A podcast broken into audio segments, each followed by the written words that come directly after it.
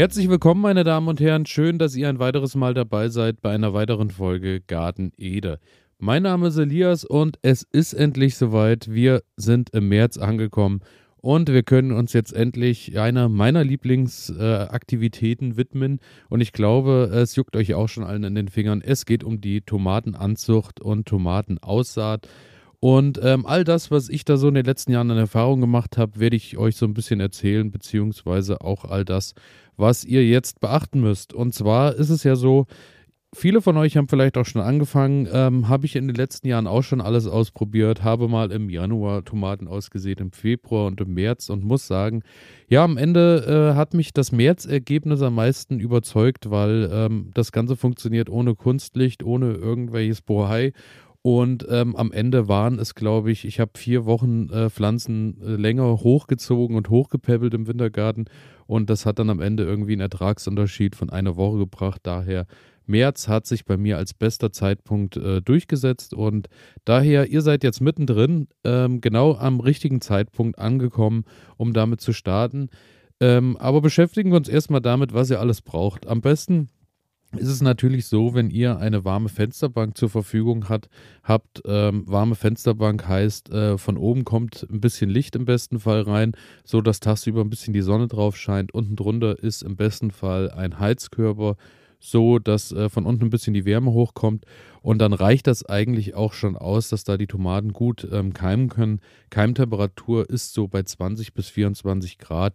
Daher äh, bei mir immer bewährt einfach eine, ich glaube, Südost ausgerichtete Fensterbank.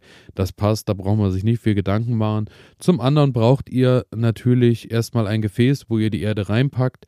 Sprich, äh, bei mir sind das die Anzuchtpaletten, die Quickpot-Paletten. Viele von euch kennen sie ja. Da werden dann in einzelne kleine Töpfchen auf der Palette ähm, die Samen reingepackt oder viele äh, nutzen auch einfach Schalen und nehmen entweder extra Anzuchtschalen, die man kauft, oder man kann aber auch, habe ich schon des häufigeren gesehen, auch irgendwie Tupperdosen oder was auch immer nehmen, wo man einfach Erde reinpackt und dort die Samen reinpackt. Da sind der Kreativität äh, keine Grenzen gesetzt und am Ende, denke ich, kommt auch das alles dann zum selben Ergebnis. Muss man dann nur schauen, dass man da halt ein bisschen hinterher ist beim Pikieren beziehungsweise beim Überlegen, ähm, wie dicht man dann sieht. In den Quickpots ist halt das Schöne, da sind die Begrenzungen zueinander vorgegeben, sodass man sagen kann, hier ähm, habe ich dann äh, gewisse Abstände zwischen den Pflanzen. Und ähm, Nachteil natürlich bei den Quickpot und Anzuchtpaletten ist, wenn ein Keim oder ein Samen, äh, wenn ein Samen nicht keimt, dann ist es natürlich so am Ende, dass ich da dann das Problem habe, dann ist das Töpfchen halt leer im schlimmsten Fall wobei äh, das auch in dem Hobbybereich, wie bei uns, glaube ich, auch äh, dann keine großen Verluste mit sich bringt. Ansonsten ist es so, ihr braucht Aussaaterde. Da ist es natürlich so, ähm, dass ihr nährstoffarme Erde braucht, so dass ähm, die Pflanzen erstmal ganz in Ruhe wurzeln können und tun und machen können. Anzuchterde ist natürlich immer äh, der beste Fall, da die Wurzeln dann natürlich auch ein bisschen suchen müssen, um sich Nährstoffe zu holen. Nehmt ihr jetzt irgendwie schon starke stark gedüngte Erde ist dann oft das Problem, dass die Wurzeln dann anfangen und äh, einfach stehen bleiben am Wachstum, weil die natürlich nichts tun müssen, um irgendwelche Nährstoffe zu finden. Daher immer äh, schwach bis gar nicht gedüngte Erde nutzen. Ich äh, daher, ich deklariere das jetzt als Werbung, genauso wie alles andere, was ich erzähle. Ihr kennt das ja bereits. Ich nutze wie immer von Floragard die Anzuchterde und äh, da nutze ich natürlich zum einen ähm, die Floradur 3, das ist ein Anzuchtsubstrat und zum anderen auch äh, die Kräuter- und Anzuchterde von Floragard, aromatisch heißt die. Da ist dann kein Torf drin und äh, die ist bio und vegan. Daher, äh, da muss jeder von euch entscheiden und jeder, was äh, ihr dann am Ende benutzen wollt. Genau, dann haben wir die Erde in einem Gefäß drinne. Fehlt natürlich zu guter Letzt noch der Tomatensamen. Und da ist es so, ähm, ich bin da ja ähm, treuer Fan und Käufer von und, und Partner äh, von Kulinaris. Auch da ganz liebe Grüße, Kulinaris Saatgut. Ähm, die haben vor allem historische und samenfeste Sorten. Das ist auch das, wo es bei mir dann drauf ankommt, wo ich auch Ausschau danach halt. Ich ähm, nutze keine F1-Hybriden, einfach aus dem Grund, weil ich gerne dann von meinen Pflanzen Saatgut entnehme, so dass ich für die nächsten Jahre dann schon wieder Saatgut habe, um so äh, meine Tomaten selber weiter zu äh, entwickeln, beziehungsweise dass äh, der große Vorteil ist natürlich, habt ihr Tomaten, die bei euch 1, 2, 3, 4 Jahre standen und ihr entnehmt immer dem aktuellen Jahr Saatgut, passt sich die Pflanze natürlich euren Gegebenheiten Stück für Stück auch ein bisschen an und ihr wisst dann natürlich auch, was bei euch im besten Fall mit euren Möglichkeiten auch funktioniert hat. Daher, ich kann immer nur empfehlen, so holt euch samenfeste Sorten, und dann könnt ihr dort Saatgut entnehmen. Saatgut entnehmen ist auch überhaupt keine Hexerei. Dazu werde ich dann später nochmal eine Sonderfolge machen. Das ähm, ist auf jeden Fall, hört sich schlimmer an, als es ist. Zu den Sorten, die ich nutze, äh, komme ich später dann nochmal drauf zurück. Und ähm, ja, dann haben wir quasi unsere Erde, die in den Anzuchtpaletten haben unsere Samen. Und ähm, dann mache ich es so, dass ich die schön andrücke, die Erde, dass da jedes Töpfchen schön gefüllt ist, mache das schön feucht und dann nehme ich mir einfach einen Stift und äh, mache da ein kleines Loch rein, so ein Zentimeter tief in die, in die Erde drücke ich nach unten und da packe ich den Samen drauf und äh, dann war es das schon, die ganze Hexerei. Ich höre immer wieder, dass viele äh, Respekt haben, irgendwie Tomaten selber hochzuziehen zu Hause und die lieber kaufen, weil man ja nie weiß, ob das funktioniert und so. Aber auch da ist wie immer das oberste Credo einfach machen, weil äh, bei Tomatenanzucht kann man wirklich nicht viel verkehrt machen. Ist eine ganz einfache Geschichte. Daher einfach Tomatensamen circa 1 cm tief in die Erde schön bedecken, weil es ist ein Dunkelkeimer und dann ähm, über ein paar Tage schön feucht halten. Wie gesagt, 20 bis 24 Grad ist die optimale Keimtemperatur. Keimt auch äh, bedeutend schneller als Chili und Co. Bei Chilis, äh, gerade bei den scharfen und bei den wärmeliebenden Sorten, muss man ein bisschen länger warten. Bei den Tomaten ist das recht entspannt. Die passen sich da schon schön an. Und dann äh, dauert das meistens so eine Woche und dann könnt ihr eigentlich schon sehen, wie die so langsam ihren Weg nach oben bahnen. Und dann ist es so, dass ich die, ähm, solange wie die dann nach oben kommen, erstmal auf der Fensterbank stehen lasse und dann, wenn die anfangen und beginnen so ihre, ihr erstes richtiges Blattpaar, also nicht diese Keimblätter, die am Anfang die zwei kommen, sondern dann danach diese charakteristischen äh, Tomatenblätter, wo man dann schon sieht, die sind so gezackt und haben auch so diese leichten Härchen dran. Das ist dann der Zeitpunkt, wo ich dann anfange und pikiere die dann. Pikieren ist auch kein Hexenwerk. Äh, ihr nehmt euch einfach irgendwie ein, ein, ein Holzspadel oder, oder irgendwas Kleines, dass ihr unten unter die Pflanze kommt und könnt die so raushebeln aus ihrer Erde, sodass ihr im besten Fall die Wurzeln da natürlich nicht verletzt. Und dann packt ihr die einfach in ähm, neue Erde beziehungsweise in größere Töpfe, vereinzelt die und äh, bei mir sind das dann immer die, also bewährt hat sich 11 mal 11er Töpfe. Da äh, habe ich eigentlich die besten Erfahrungen gemacht. Ich hatte auch schon mal das Ganze probiert mit, ich glaube, 9 mal 9. Ich nutze immer die eckigen Töpfe. Ähm, ist es so, ähm, dass 9 mal 9 dann schon echt eng war, weil wir fangen jetzt Anfang März an, sehen die aus. Das heißt, die kommen in zwei bis drei Wochen irgendwie äh, in die ihre Töpfe und stehen da ja dann auch noch zwei Monate bis äh, zu den Eisheiligen drin. Daher mein Tipp an euch, nehmt nicht zu kleine Töpfe. Ähm, also 11 mal 11 hat sich bei mir bewährt und rechteckige Töpfe macht bei mir einfach den Sinn. Ich habe in diesem Jahr, glaube ich, ähm, es müssten so 130 bis 140 Tomatenpflanzen sein, die ich vorziehe, die ich natürlich auch nicht alles selber nutze. Auch eine wunderbare Sache, kann ich euch auch nur empfehlen. Macht ein paar mehr und sollten dann ein paar mehr äh, auch völlig äh, problemlos und schön anwachsen. Habt ihr immer noch so ein kleines Geschenk oder irgendwas, was man mal mitnehmen kann oder einfach auch äh, rundherum verteilen kann, freuen sich alle um euch drumherum sicher und daher, äh, ja, schaut da einfach, dass er gleich ein bisschen mehr anzieht und äh, rechteckige Töpfe aus dem Grund, ich nutze ja diese äh, EU-Kisten, diese roten, diese roten äh, Kisten einfach, wo man die dann schön hin und her tragen kann, wenn ihr die dann abhärten müsst, die Tomaten. Daher, wenn ihr rechteckige Töpfe habt, habt ihr einfach den Vorteil, dann könnt ihr den Platz in den Kisten zum Transport natürlich optimal nutzen, weil die dann so genormt sind, dass da genau dann immer schön vier von euren Töpfen in die Reihe passen, sodass ihr die schön umhertragen könnt. Und ähm, ich habe auch schon mal Jahre gehabt, da habe ich einfach Töpfe genommen, die ich so zu Hause gefunden habe. Das wird dann recht problematisch, weil es dann in den Kisten meist äh, viele Luftlöcher gibt. So, wenn ihr einheitliche äh, Pflanztöpfe nehmt, passt das dann ganz gut. Und ähm, zu guter Letzt beim Pikieren nochmal auf die Erde zurückzukommen. Auch da habe ich über die Jahre einiges probiert. Ich habe zum einen die äh, Tomatenpflanzen pikiert nochmal in Aussaaterde und Aussaatsubstrat und zum anderen eine nährstoffreiche Erde, um einfach zu schauen, macht das was am Ende, äh, wurzeln die anders, wie ist es mit der Nährstoffversorgung. Und ich muss am Ende tatsächlich sagen, für mich hat sich die nährstoffreiche Erde am Ende bewährt, weil ähm, vom Wurzeln her waren sie in beiden Erden und Substraten ungefähr identisch, aber was ich gemerkt habe, ist natürlich, nutzt man dann äh, weiterhin Anzuchterde, geht es dann so irgendwann los, Mitte, Ende April, dass die Blätter anfangen und zeigen Mangelerscheinungen, beziehungsweise werden gelb, weil natürlich da die Pflanze dann möchte irgendwas geboten kriegen, möchte sich ernähren und äh, im Anzuchtsubstrat ist natürlich nichts zu holen und dann fangt ihr schon an zu düngen. Daher meine Empfehlung an euch, pikiert die gleich in nährstoffreiche Erde und dann äh, habt ihr kein Problem bis zum, zum Raussetzen oder bis zum finalen Umtopfen, dass ihr da Nährstoffprobleme kriegt. Und da müsst ihr auch nicht mehr nachdüngen und so. Da benutze ich dann in meinem Fall von Floragard ähm, die Lecker. Das ist eine extra Tomaten- und Gemüseerde. Ähm, die ist dazu eigentlich wunderbar geeignet und hat sich bei mir da auch wirklich bewährt. Und dann, ähm, ja, fange ich dann so an, je nach Wetterlage ich habe die dann in meinen, in meinen Kisten stehen im Wintergarten. Da wird es dann nachts auch mal etwas kühler. Da wird es dann auch mal so 14 Grad, 15 Grad. Und tagsüber, je nach Sonnenschein, heizt sich der Wintergarten dann hoch.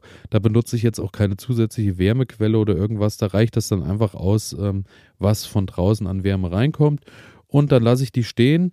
Und in den Nächten gibt es natürlich dann noch Frost. Das heißt, ähm, zum Rauspflanzen wäre es dann auch wirklich noch zu früh, weil die Tomate natürlich keinen Nachtfrost mag.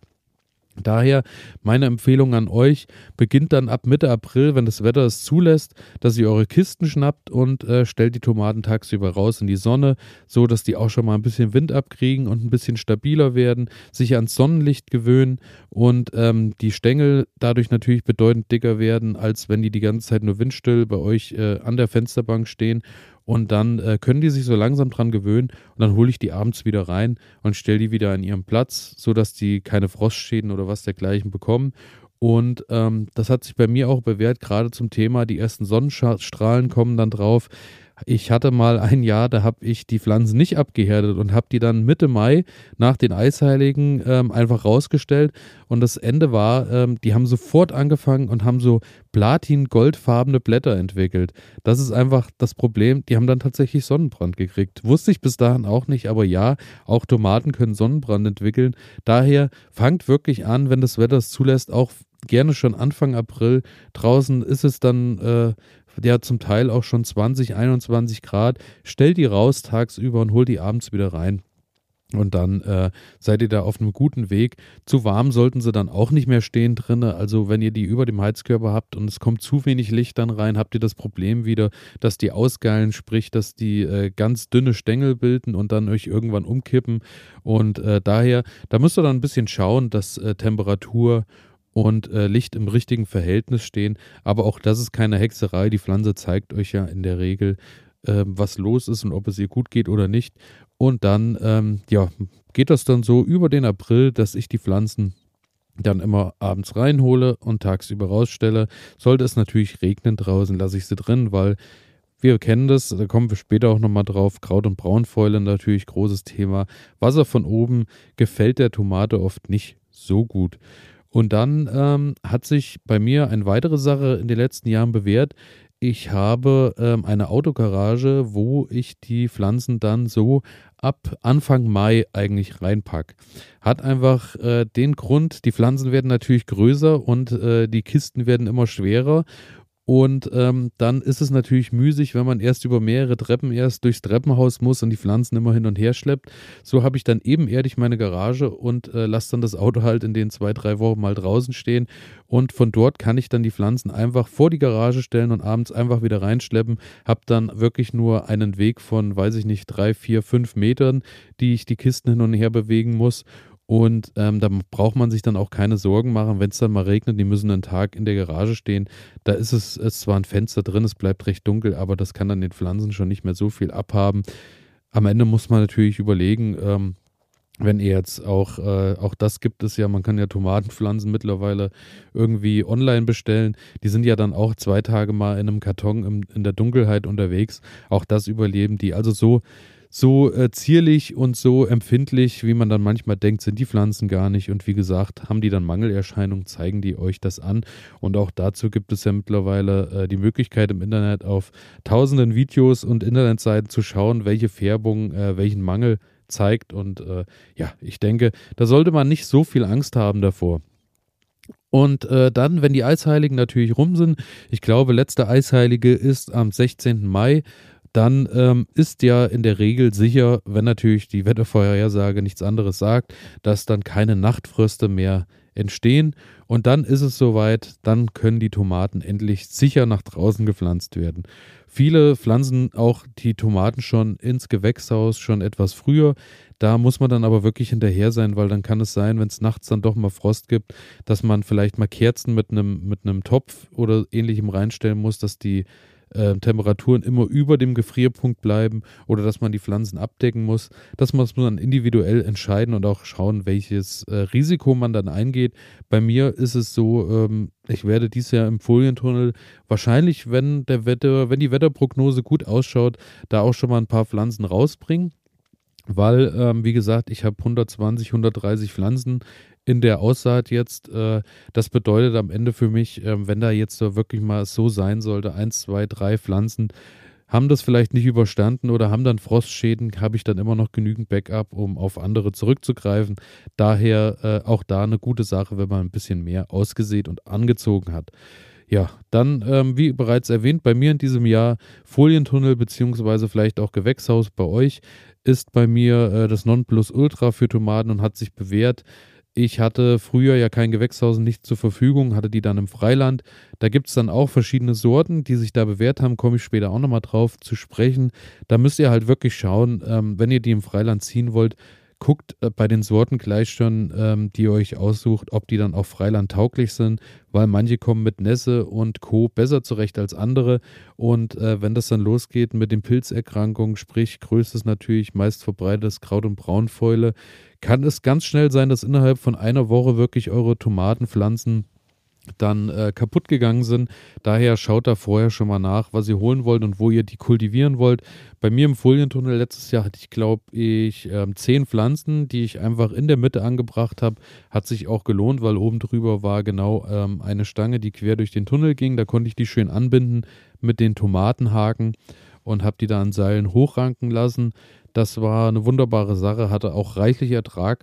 In diesem Jahr will ich es ein bisschen anders machen, habe im Folientunnel in der Mitte einfach den Weg gemacht und nicht links und rechts von den Tomaten, sondern mitten durch und dann werde ich die Tomaten links und rechts wie in so einem Spalier einfach hochranken lassen. Ich bin gespannt, ob das dann wirklich auch so ist, dass man da noch ordentlich durchlaufen kann, wenn die richtig wuchern. Aber aktuell stelle ich mir das Bild noch ganz schön vor, dass man durch ein Spalier von Tomaten läuft und da gleich ernten kann. Also auch da, ich bin wirklich gespannt. Und ähm, bei mir auch da wieder mit den Tomatenhaken ähm, viele von euch kennen sie ja bereits. Ähm, das sind so, so kleine Metallhaken, wo ähm, ich in der Regel, ich glaube, so ja, ich mache immer so fünf bis sechs Meter ähm, Seil, also irgendwie eine Hanfseil oder irgendwas Naturproduktartiges wickel ich da rum und dann werden daran die Pflanzen dann, die Tomatenpflanzen hochranken gelassen. Der Vorteil zu, zu den Stäben im Vergleich zu den Stäben ist natürlich, ihr seid ein bisschen mobiler, ihr könnt die auch mal äh, um eine Kurve legen. Wenn die oben ankommen, könnt ihr auch ein bisschen mehr Seil geben und könnt die nochmal quer im Gewächshaus wachsen lassen. Da sind dann ähm, keine, keine äh, Engpässe irgendwo. Daher bei den, bei den Pflanzstäben ist man halt immer so ein bisschen, wenn die zu Ende sind, ist es dann zu Ende und dann äh, müsst ihr die Tomate notfalls dann oben abkappen, weil ähm, dann natürlich noch einen Stab dran setzen, oben dran geht schlecht. Daher Tomatenhaken haben sich bei mir bewährt, ist natürlich auch nur dort möglich, wo ihr dann was habt oben drüber, wo ihr die Haken dann auch einhängen und befestigen könnt.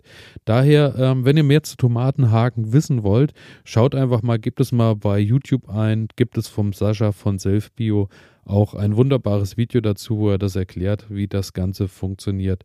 Dann habe ich also in diesem Jahr vor, circa, ich schätze so 20, 25 Pflanzen werde ich im Folientunnel unterbringen. Und dann fange ich auch wieder an mit der Kultur draußen, habe mir da ein bisschen ein paar Sorten rausgepickt, die packe ich ins Freiland. Dort werde ich die natürlich dann einfach an Stäben oder aber auch, äh, wenn ich die jetzt an eine Hauswand irgendwo hinstelle, vielleicht auch an Tomatenhagen hochranken lassen. Das muss ich dann immer schauen. Das ist dann ortsabhängig. Und ähm, dann habe ich aber auch noch vor, im Kübel natürlich auf der Terrasse zum Beispiel ähm, Tomaten aufzustellen, hatte ich im letzten Jahr auch ein paar. Da muss ich sagen, da ist dann natürlich auch wieder die Sache, wenn man sich vorher informiert. Es gibt natürlich die Pflanzen, die wachsen ins Endlose.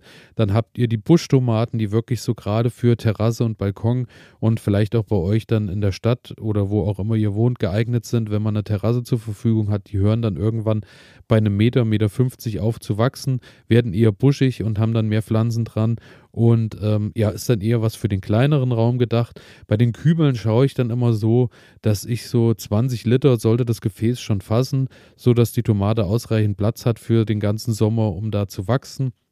Dann packe ich unten immer eine Drainage rein. Hat einfach den Grund, dass die äh, Füße unten nicht nass stehen von der Tomate, weil nasse Füße hat sie auch nicht so gern. Da äh, packe ich dann einfach ein bisschen unten Steine, Kieselsteine. Ich habe auch schon mal alte Ziegelsteine genommen, die ich äh, einfach ein bisschen kurz kaputt gemacht habe und habe die dann unten reingelegt, so dass da das Wasser ein bisschen abfließen kann, dass da einfach unten noch ein bisschen Platz ist zum Boden und dann ist das eigentlich ganz problemlos, auch kein Hexenwerk. Und in diesem Jahr werde ich dann nochmal probieren, anhand von Kübeln, ähm, die an der Hauswand äh, hochranken zu lassen, weil oben drüber nämlich noch ein Balkon ist und ähm, der Balkon ist so auf, ich schätze so drei Meter Höhe.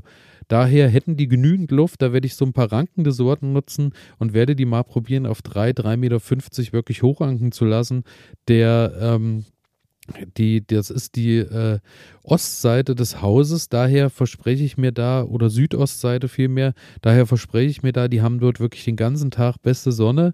Das äh, könnte ganz gut funktionieren und äh, ich bin gespannt. Also da werde ich die mal hochranken lassen. Sollte natürlich, ist dann sehr stürmisch werden, wird es natürlich auch ein bisschen kritisch für die Pflanzen und äh, aber wir schauen einfach mal.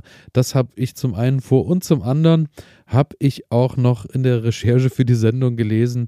Ähm, man kann tatsächlich Tomaten auch kopfüber kultivieren und das äh, hat sich wieder so interessant angehört für mich. Äh, habe ich noch nie probiert. Das muss ich einfach mal machen. Und zwar ähm, ist vorgeschlagen worden in dem Buch, in dem ich es gesehen habe, dass man einfach einen Eimer nimmt, einen ganz normalen, handelsüblichen 15-Liter-Eimer, den man so zu Hause nimmt zum Scheuern und zu was weiß ich. Nimmt natürlich äh, dann einen frischen, dass man keine Rückstände mehr hat von irgendwelchem Kram, äh, von irgendwelchen Putzmitteln. Und dann kommt ähm, die Öffnung, die normale Eimeröffnung nach oben und unten auf den Boden wird so ein 10 Zentimeter äh, Loch ausgeschnitten, 10 cm Durchmesser und dort wird dann die Pflanze durchgesteckt und dann wird der Eimer mit Erde gefüllt. Sprich, ähm, die Pflanze rankt dann unten aus diesem 10 cm Loch. Das passt ja auch, weil viel dicker äh, wird der Stängel, äh, es sei denn, ihr füttert äh, mit Superdünger die Pflanze, wird der äh, Stängel nicht und daher kann die dann einfach ganz entspannt nach unten wachsen und von oben könnt ihr dann einfach direkt an die Wurzeln auch gießen und tun und machen. Und dann äh, kann die Pflanze einfach kopfüber irgendwo hingehangen werden und wächst dann nach unten. Ob ich das Ganze natürlich mit einem Eimer mache, äh, weiß ich noch nicht so genau, weil Eimer sieht dann halt auch nicht ganz so schön aus. Aber es gibt ja auch äh, Töpfe im Baumarkt äh, irgendwie, die die verschlossen sind unten, wo jetzt keine Löcher drin sind oder irgendwas dergleichen. Und dann kann man da ja einfach die Stichsäge nehmen, den Bohrer, was auch immer, macht da ein Loch rein und lässt die da ranken. Also da bin ich wirklich gespannt. Auch da natürlich, ähm, wenn ihr da bei Instagram Garden Ede äh, Folgen drückt und so, werdet ihr da wahrscheinlich dann sehen, was ich dort probiere. Ähm, Nachteil natürlich bei dieser Art, wenn ihr das Kopf übermacht und den Eimer gefüllt habt mit Erde, Düngen wird halt recht schwierig, weil solltet ihr Dünger rankippen, ist der natürlich direkt der trifft direkt auf die Wurzel. Daher muss man dann wirklich schauen, dass man nicht zu scharf düngt, weil sonst könnte es da natürlich zu Problemen kommen. Daher ähm, ein weiteres Produkt, äh, was ich dieses Jahr nutze für die Kübel und ähm, auch für diese Kopfübergeschichte, ist, ähm, ich nutze von Floragard die Aktivtomatenerde. Und zwar ist das eine Tomatenerde, die ist ähm, so angelegt, dass die sechs Monate Langzeitdünger für die Tomate äh, gibt. Das heißt, sechs Monate kein Dünger. Wenn wir jetzt so über den Daumen gepeilt rechnen, ab Mai Sprich, man muss sich den ganzen Sommer eigentlich keine Gedanken machen, ob die Pflanze genügend Nährstoffe bekommt, weil ähm, da ist alles gegeben bis zum, zum Ernteende äh, im Oktober, November im besten Fall. Daher äh, werde ich das mal probieren. Das klingt für mich wirklich nach einer super Lösung, weil da muss ich mir darüber keine Gedanken mehr machen und muss nur noch ab und an mal gießen und äh, dann sollte das funktionieren. Da ist wohl auch ein äh, Naturdünger drin, Seevogel Guano, das ist so das, was die Seevögel an Hinterlassenschaften irgendwo an den Felswänden und Co. hinterlassen. Das wird da auch mit reingepackt und daher sollte da ähm, eine Langzeitdüngung vorhanden sein. Da bin ich gespannt, ist auch eine schöne Sache, weil die gibt es genau in 20 Liter, in kleinen 20 Liter Würfeln zu kaufen, so dass man da auch immer genau die richtige Menge für einen Kübel hat. Also da, ich werde es probieren in diesem Jahr, verspreche ich mir wirklich einiges von.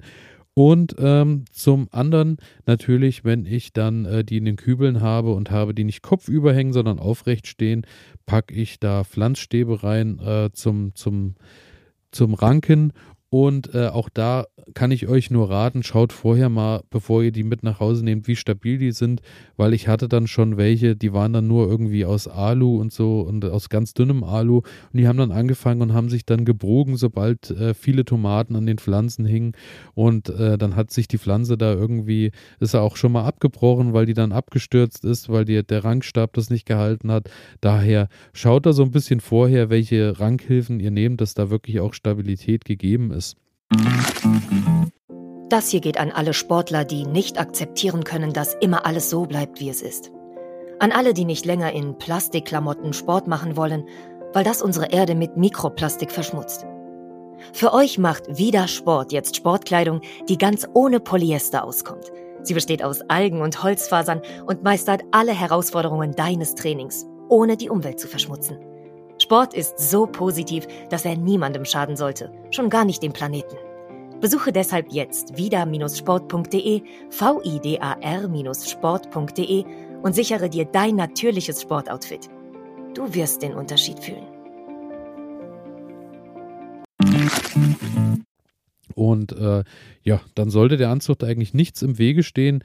Ich denke zum Thema ähm, dass ihr da, äh, welche Blätter man abnimmt und so, das finde ich immer recht schwierig zu erklären. Da schaut ihr dann einfach mal im Verlauf äh, des Jahres bei Instagram immer mal rein. Da werde ich da auch nochmal ein Video zu machen, wie das dann ist, wenn man die Tomaten dann ausgeizt, dass die nicht nur grün, sondern natürlich eher mehr Früchte entwickeln.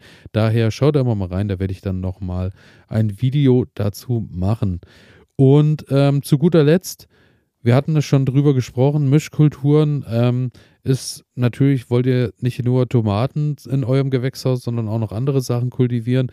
Bei mir hat sich so in den letzten Jahren eigentlich immer gut gemacht, dass zu den Tomaten habe ich äh, diverse Kräuter in der Regel gepflanzt. Vor allem Basilikum funktioniert super in der Mischkultur.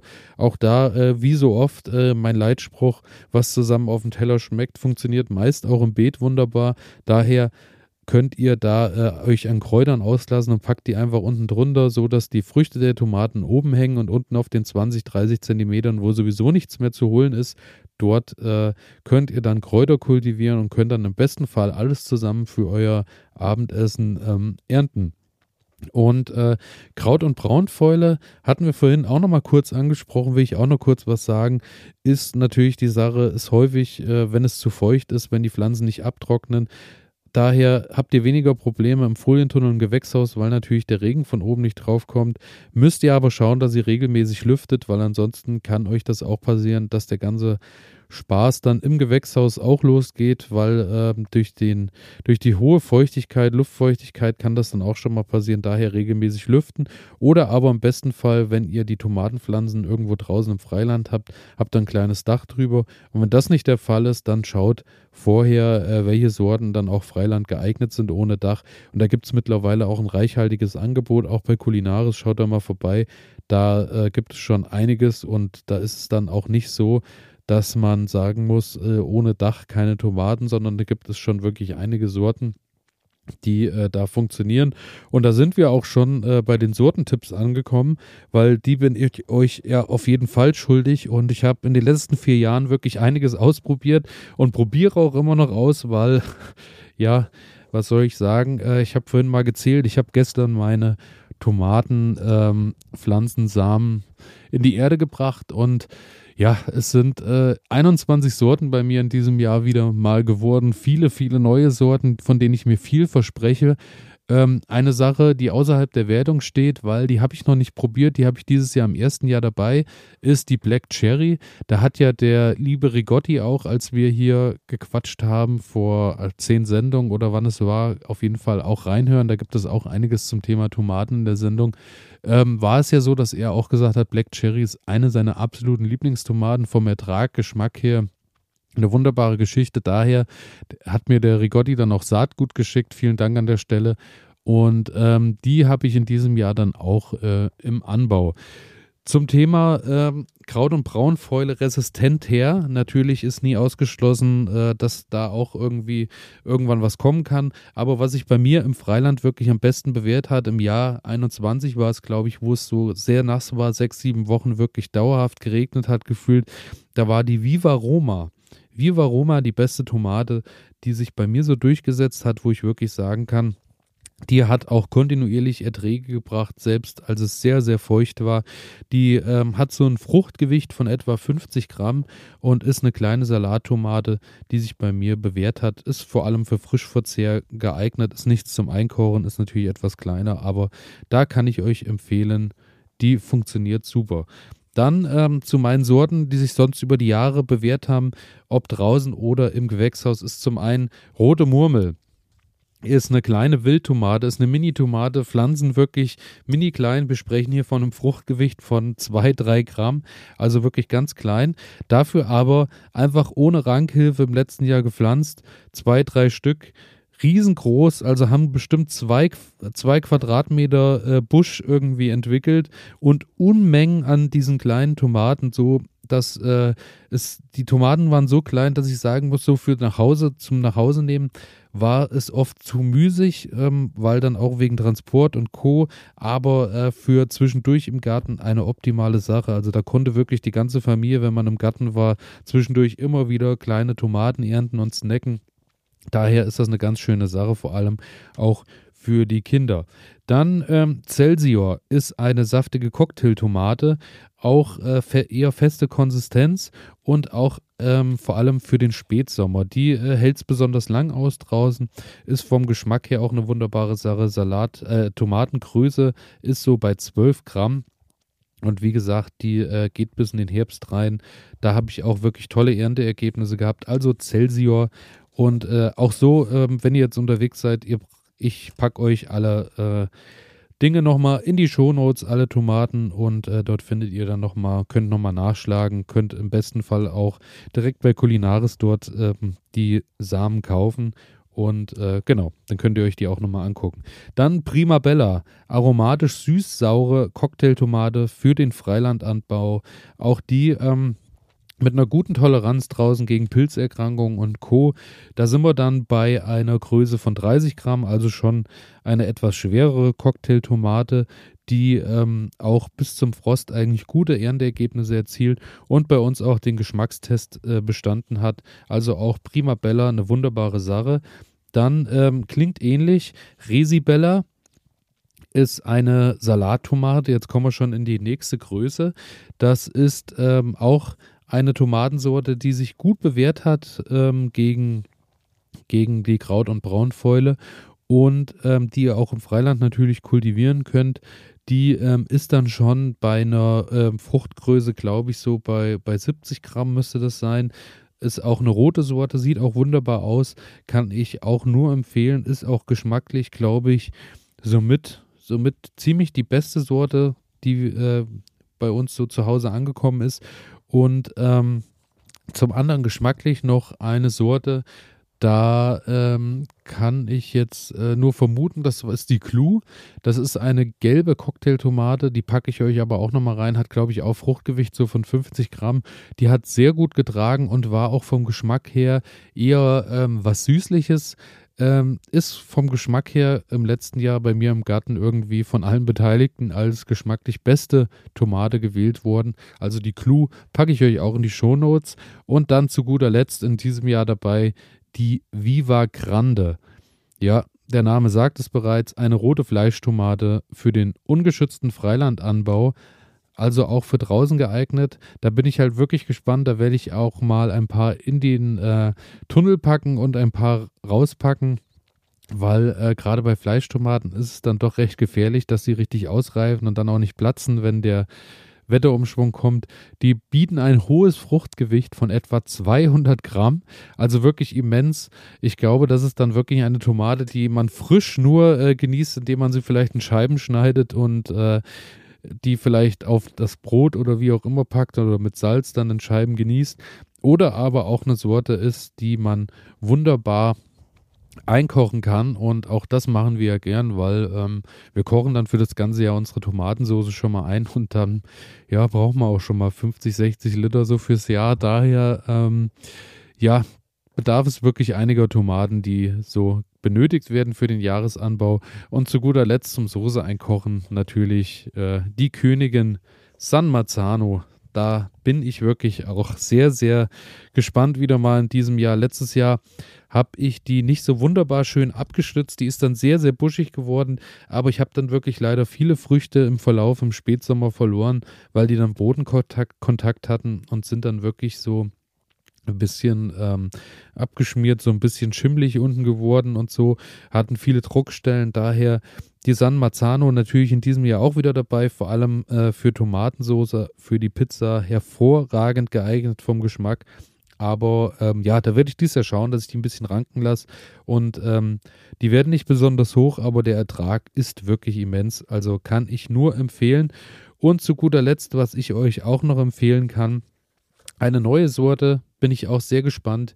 Die Ida Gold. Das ist eine Buschtomate. Buschtomate, hatte ich vorhin schon mal erwähnt, ist ja eher was für Balkon und Terrasse. Die äh, beginnt schon recht früh äh, Früchte zu liefern. Fruchtgewicht bei 30 Gramm, also auch eine angenehme Größe. Und die ähm, könnt ihr dann auch einfach auf eurem äh, Balkon in einem Kübel kultivieren und dann passt das. Genau. Und damit bin ich durch. Es war wirklich ein äußerst langer Monolog. Ich danke euch fürs Zuhören, wenn ihr bis hierhin durchgehalten habt. Ich freue mich natürlich auch, wenn ihr mir wieder eine positive Bewertung da lasst auf Folgen und abonnieren drückt, äh, egal wo ihr den Podcast hört. Und natürlich auch bei Instagram vorbeischaut. Garten Ede einfach eingeben, dort werdet ihr mich finden. Und zu guter Letzt freue ich mich über jede Kritik, über jedes Lob, über alle äh, Ideen, die ihr so habt und Erfahrungen, die ihr so gesammelt habt, in dem Fall beim Tomatenanbau, elias.garten-ede.de, einfach eine Mail schreiben. Ich freue mich auf eure Nachricht, wünsche euch viel Spaß beim Tomatenanbau, frohes Gärtnern und bis nächste Woche. Ciao.